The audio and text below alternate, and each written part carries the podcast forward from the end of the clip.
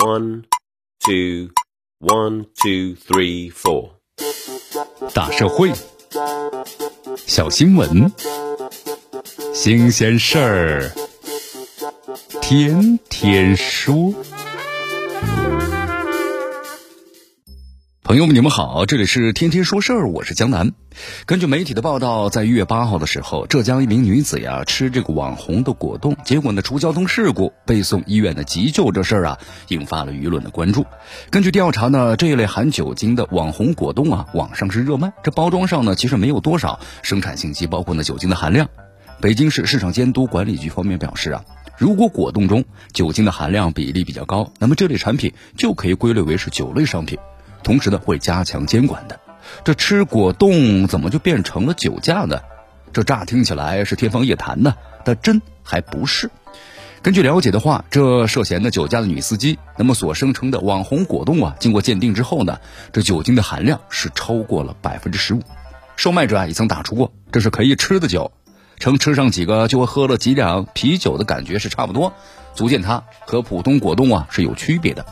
那么就目前来看呢，这网红果冻在网上受到了很多年轻人的追捧，很多人都喜欢吃啊。吃完之后有点微醉的感觉。如果从食物口味创新的角度推出了含酒精的网红果冻，并没有什么问题。但是从这个食品安全还有就是食品风险的角度来看，其隐藏的隐患不能够不引起重视啊。第一呢，就是咱们市场上有很多含有酒精的果冻产品，它完全没有标注酒精的含量。这样呢，会导致很多人以为其含有的酒精含量很少，吃了以后啊，不会被检测出醉驾呀、酒驾。你要知道，不同于蛋黄派啊、藿香正气水使用之后会产生的酒精指数，血液之中啊测试不会呢测出酒精含量的食物，吃了这网红果冻啊，属于是真酒驾。那么这如果能够被交警查获，还是幸运事儿啊。那么如果没有被查获呢，发生交通事故，那显然是更坏的事儿了。那么第二就是，即便酒后呢不开车，如果这种含有呢酒精的网红果冻被酒精过敏的患者误食了，出现了红肿啊、瘙痒等过敏的症状，还可能会出现呢喉头水肿，导致呼吸困难的情况。那么作为消费者，不要因为它是网红产品或者图个新鲜就贸然食用了。就算是食用有饮酒感的情况之下，也不宜开车呀，以免发生意外。更重要的是，还要从市场监管的角度对这一类呢含有酒精。